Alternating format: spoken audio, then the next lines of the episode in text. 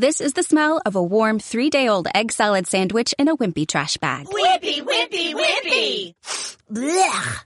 And this is the smell of that same sandwich in a hefty, ultra strong trash bag with new Fabuloso lemon scent. Hefty, hefty, hefty!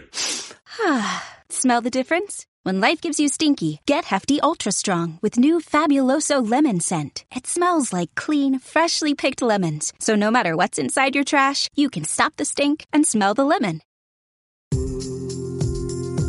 Arte France y Tournez-vous s'il vous plaît presentan Arqueo.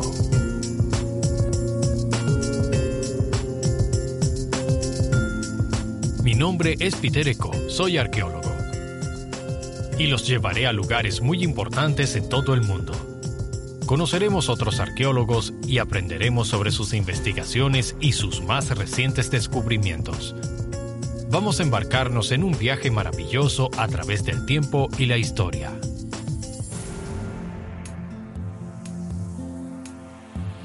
En el corazón de los Andes, Perú y Bolivia comparten uno de los lugares más sagrados de América Latina, el lago Titicaca. Este es el lago navegable más alto del mundo. No es la primera vez que visito estas costas bolivianas y cada vez que lo hago me invade la misma sensación de maravilla. Aquí estamos a más de 3.700 metros. A esta altura casi nos quedamos sin aliento. Pero vale la pena, ya que los paisajes que se abren a nuestro alrededor son maravillosos. Este enorme espejo de agua tan grande como Córcega es más conocido por los incas. En el siglo XV la convirtieron en la cuna de su civilización. Aquí es donde el sol nació. Para ellos, este lago es un lugar sagrado, un santuario donde la pesca y la navegación están prohibidas, excepto para las peregrinaciones. Pero el arqueólogo submarino Christophe Deler está develando otra historia. La de una gran civilización que prosperó alrededor de esta isla de agua y que los incas luego eclipsaron, los Tiahuanacu. El lago Titicaca, el mar de Tiwanaku. Antes de cada exploración, los arqueólogos deben participar en un ritual. Me dirijo a ti, sagrado lago, para que concedas tu permiso a estas personas y puedan penetrar en ti. Te damos gracias, lago sagrado. Está listo. Hemos terminado. Christophe Deler es uno de mis antiguos alumnos. Me invitó a la ceremonia. Hola, Peter. Hola, Christopher. Me alegra verte. Ha pasado el tiempo. Bienvenido. Gracias. Acerquémonos al grupo. De acuerdo. Ven aquí. Marcial, este es Peter. Marcial Medina codirige las excavaciones con Christophe. Ven hasta aquí. Ahora colocamos estas ofrendas. Está haciendo una ofrenda. Te invita a tomar tres hojas de coca y colocarlas aquí. Las tres mejores hojas de coca. Estas son las hojas de coca que vamos a usar y ahora escogeremos algunas. Dime algo, ¿a qué está dedicada esta ceremonia? Bien, es algo muy sencillo. El lago es considerado un lugar sagrado, como una iglesia. Así que somos algo así como intrusos.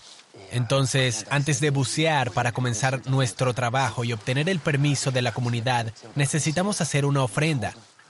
El maestro está pidiendo permiso al Dios para comenzar nuestro trabajo.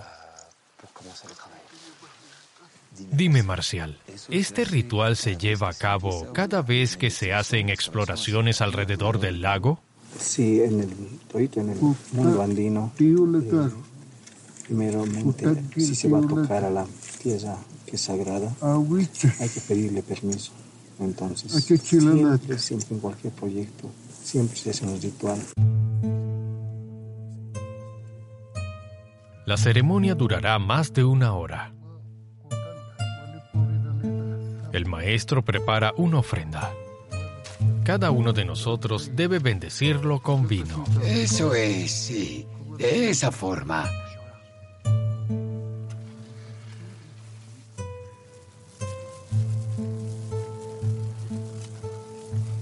Detrás de nosotros, el ritual espiritual está finalizando y la exploración podrá comenzar. ¿Podrías explicarme qué te trajo aquí? ¿Cuál es tu investigación? Este lago se considera sagrado, el lago de los incas. Lo que a menudo se olvida es que antes de los incas, hace más de cinco siglos, una gran cultura, la Tiwanaku, se desarrolló alrededor de este lago. Así que el objetivo de la investigación es estudiar esta cultura y comprender de qué forma utilizaron este lago y la relación entre esta enorme área y la poco conocida cultura Tiwanaku. Esta civilización no conocía la escritura, por lo tanto, nos dejó muy poca información. Pero los arqueólogos han determinado que floreció en las orillas del lago entre los siglos 5 y 11 después de Cristo.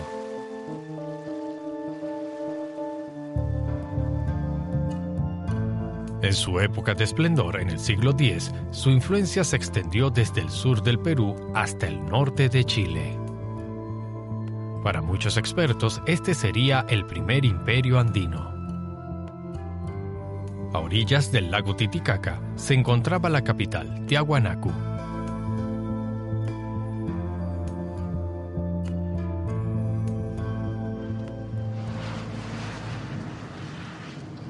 Christoph me conduce hasta allá, ya que ahí es donde comenzó la investigación. Cuando aún era estudiante, participó en una excavación arqueológica en la capital.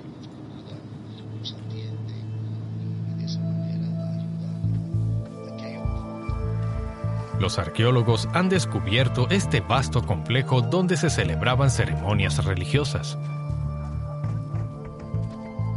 Identificaron varias estructuras, incluyendo una pirámide y un templo semienterrado.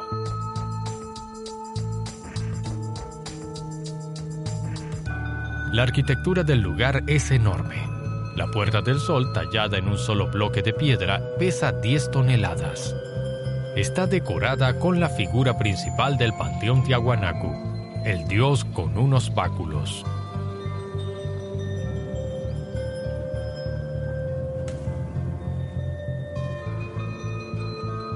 Recuerdo que en 2007 las primeras excavaciones que realizaste fueron en este lugar. Sí, fueron al pie de la pirámide. En 2007 tuve la oportunidad de trabajar con el equipo boliviano y ese fue el año en el que desenterraron la base de la pirámide, los cimientos. Desde aquí podemos observar los tres primeros niveles. Pueden llegar a ser cinco ya que han descubierto los cimientos de diferentes plataformas. Eso significa que esta pirámide tenía siete u ocho niveles. ¿Y qué nos enseñan estos grandes monumentos a nuestro alrededor y las excavaciones sobre los Tiahuanacu? Bien, primero estos monumentos nos indican que constituían una sociedad compleja. Para construir edificios de ese tamaño requerían cierta sinergia, una organización muy estricta. Tiene bloques de más de 30 toneladas y fueron traídos de canteras que están muy alejadas. Así que todo esto requirió mucha energía. Mucha mano de obra. Y mucho trabajo. Solo imagina, durante el periodo Tiwanaku, el centro de la ciudad tenía una población muy densa casi 50.000 habitantes, y a nuestro alrededor el ambiente era muy vibrante y muy concurrido. Gracias a las excavaciones en las que Christoph participó, ahora sabemos cómo era esta ciudad en tiempos de los Tiahuanacu. En su núcleo se encontraba el centro religioso con la pirámide y los templos estaba rodeada de una densa ciudad construida en ladrillos de barro. Los arqueólogos descubrieron los restos de campos de cultivo. Los Tiahuanacu eran agricultores prósperos que obtenían su riqueza de la tierra, que es muy fértil gracias al lago cercano. Es una paradoja, ya que los datos indican que poseían una cultura agrícola, por lo que debido a su agricultura intensiva tenían grandes rebaños que constituían su riqueza. De forma paralela, su cultura se desarrolló alrededor del perímetro del lago, con sitios activos cercanos. Entonces me hice una pregunta, ¿desarrollaron alguna práctica en el lago, como navegación, puertos? Y para entender la identidad de esta cultura, debimos añadir este factor, este último parámetro del lago, dentro de la ecuación. Así que, con el fin de descubrir si este pueblo de la tierra era también un pueblo del agua, Christoph decidió, luego de realizar sus excavaciones, gestionar un certificado de buceador profesional. ¿Qué relaciones mantenían los Tiahuanacu con este mar interior? Christoph está convencido de que, para entenderlo, la respuesta se encuentra en el lago. Sus excavaciones subacuáticas forman parte de una tradición inusual, ilustrada por científicos de renombre. El más famoso de ellos es el comandante Jacques Cousteau, quien exploró el lago en 1968. Con un equipo de buzos, desarrolló una técnica de exploración que utilizaba un equipo muy sofisticado para la época.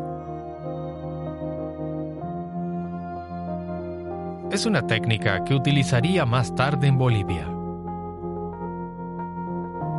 Cousteau y su equipo se sumergirían en las profundidades del lago, pero no descubrieron nada sobre las civilizaciones precolombinas, nada sobre los Tiahuanacu.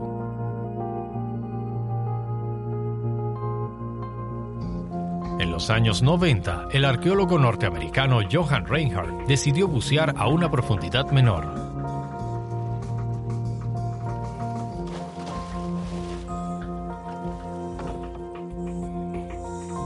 Fue buena. Encontró objetos de rituales que datan del período Tiahuanacu, la prueba de que esta civilización de hecho frecuentaba el lago. Pero luego de sus excavaciones pensó que no había nada más que pudiera recolectar. Tal vez había otros objetos en los sedimentos, pero eso implicaba cavar, una tarea gigantesca que Johann Reinhardt decidió no emprender. Vamos, carguemos el bote andando. Vamos. Veinte años después, este es un reto diario para Christoph y sus colaboradores.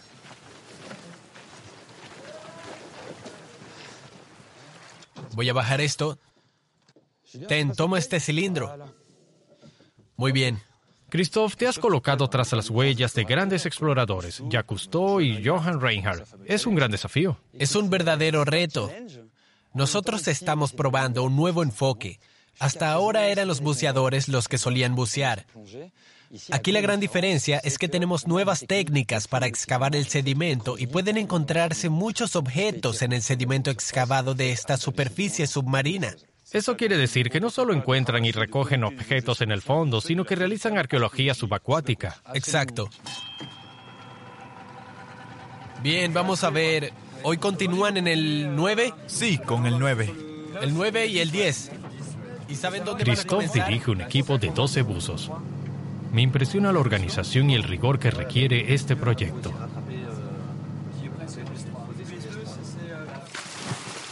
De hecho, explorar este lago no está exento de riesgos. Imagino que bucear a 3.780 metros de altitud requiere de precauciones especiales.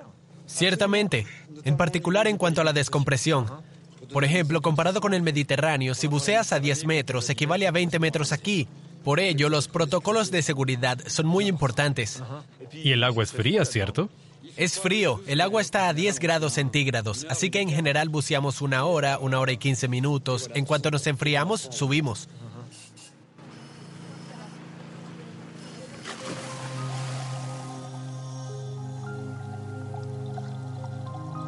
Replicaron el protocolo terrestre para debajo del agua. Usando los mismos materiales,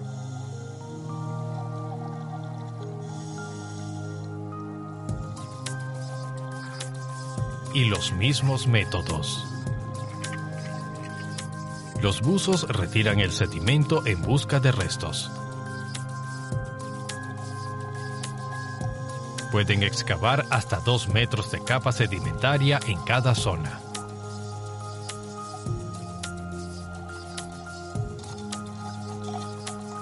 Gracias a este dispositivo de succión, que introduce los residuos en esta jaula, los arqueólogos pueden recuperar objetos pequeños.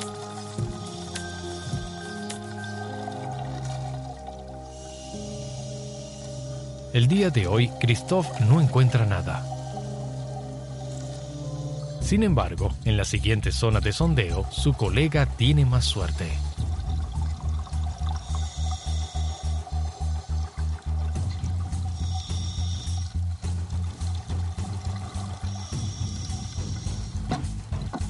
En el sedimento hace un extraño descubrimiento.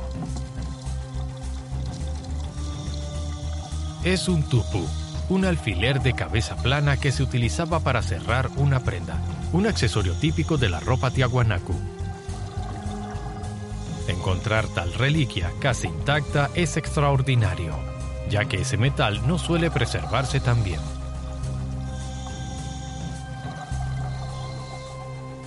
Ese descubrimiento llena de alegría a los arqueólogos. Me hizo unas señas diciendo... Sí, después yo hice... Es un tubo auténtico. Es auténtico. Una vez procesado, según mi experiencia con este tipo de objetos, es posible que presenten decoraciones. ¿Ustedes han encontrado alguno ya decorado aquí? No, solo encontramos este. Ah, sí, sí, porque ese está casi completo. Casi, sí. No está mal. Excelente. ¿Acaso este tupu se perdió? ¿O fue lanzado a propósito al lago? Por el momento, los arqueólogos no tienen respuestas. Pero este objeto ahora se añade a todos los que se han encontrado en las otras zonas.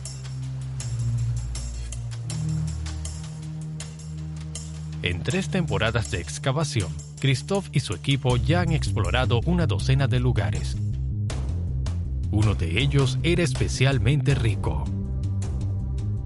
Coa.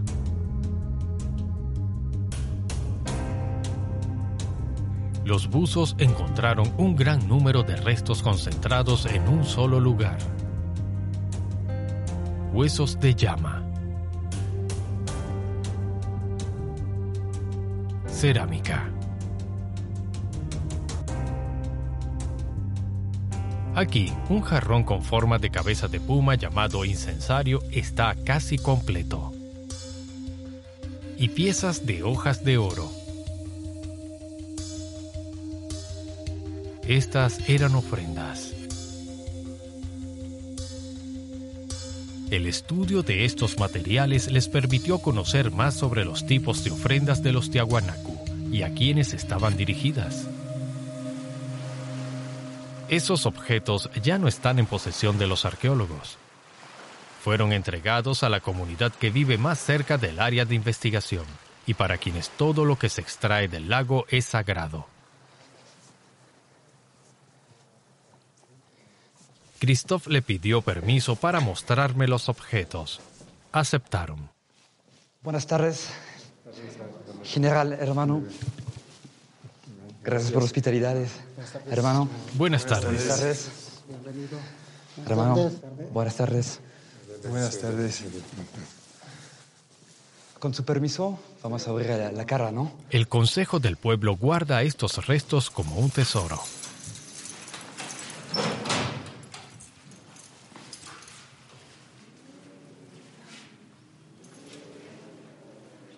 Bien, primero voy a sacar el incensario, que es el objeto más frágil. Te mostraré este. Es espléndido. Aquí está. Es en verdad magnífico. Así es, encontramos una treintena de ellos, pero esta pieza es particularmente impresionante. Es el incensario, el titi. En la lengua aymara, Y eso como la cabeza de puma. titi significa puma.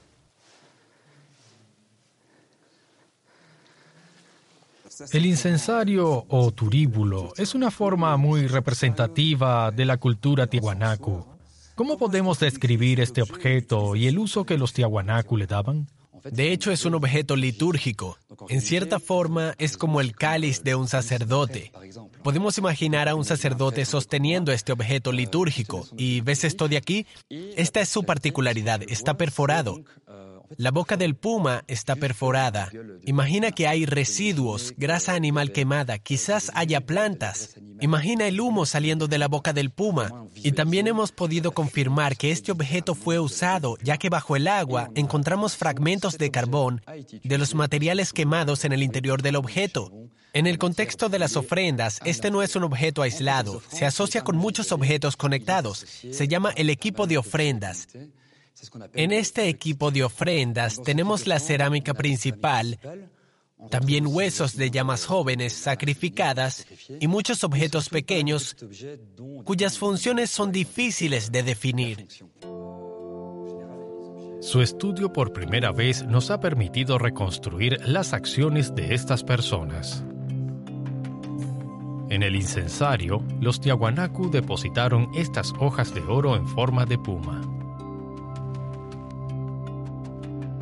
Las mismas se perforaban y sujetaban a una llama joven para sacrificio.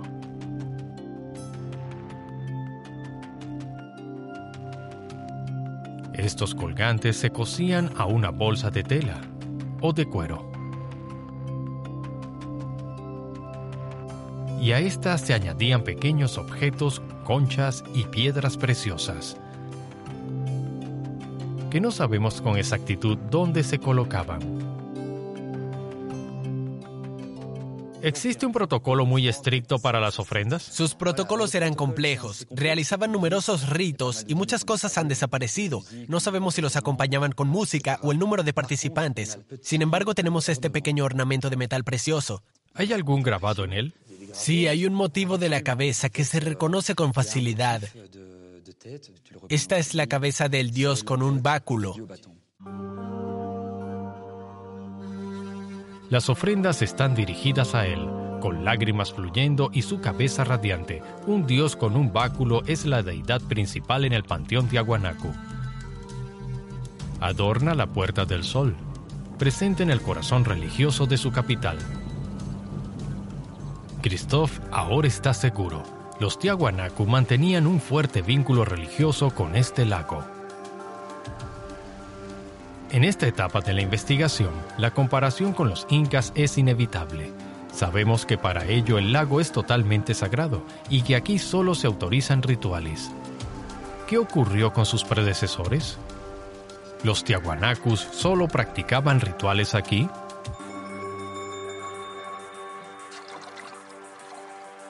Una inmersión reciente reveló otra faceta de esta asombrosa civilización. Christoph y su equipo desenterraron un cúmulo de piedras agrupadas. Es un pequeño puerto. Si hoy está inmerso, es porque hace mil años el nivel del lago era mucho más bajo. La ribera de la época Tiahuanacu se esconde bajo el agua. Después de Coja, esta fue el área de excavación en 2014. Aquí descubrimos una zona portuaria. En 2016 observamos la morfología del lugar. Imagina que hace mil años el nivel del lago era cinco metros más abajo, así que toda esta área, ahora sumergida, estaba por encima del agua. Y aquí, para su sorpresa, se recuperaron del agua objetos que no están relacionados con los rituales. En este lugar encontramos esta pequeña piedra, una piedra de lastre que, con seguridad, se utilizaba para actividades pesqueras. Se trata de una piedra pequeña con una ranura en ella. Sí, puedo verla aquí. Podemos verla bien. La piedra se ataba a una línea y a una red de pesca. Era una actividad desconocida. Antes de eso no hablábamos de los Tiwanaku como pescadores. También encontramos muchos fragmentos de cerámica, como pequeños recipientes para el maíz fermentado o chicha, o cerámica quemada, que corresponden a ciertos tipos de ollas para cocinar alimentos. Por primera vez tenemos objetos vinculados a actividades económicas.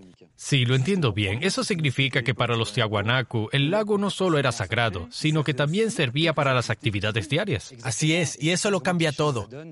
Hasta ahora entendíamos que el lago era sagrado en términos de ofrendas, pero en el período Tiwanaku era totalmente diferente. Por analogía, imagínalo como un pequeño Mediterráneo sudamericano con puertos, movimiento, navegación en botes, actividades de pesca, así que encontramos ocupaciones distintas a las de los incas.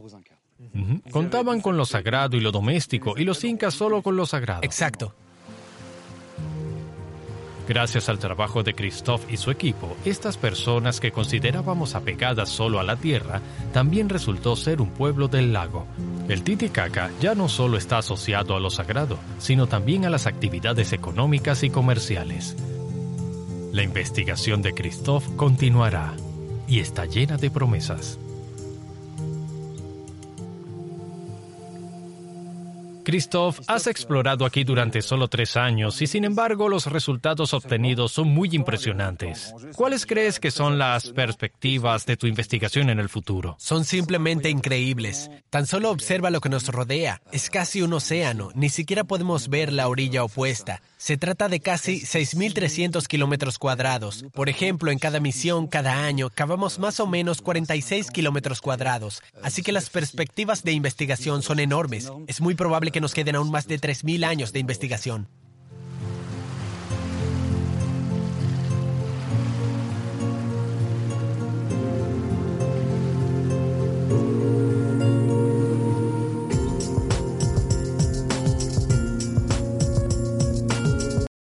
This episode is made possible by PwC.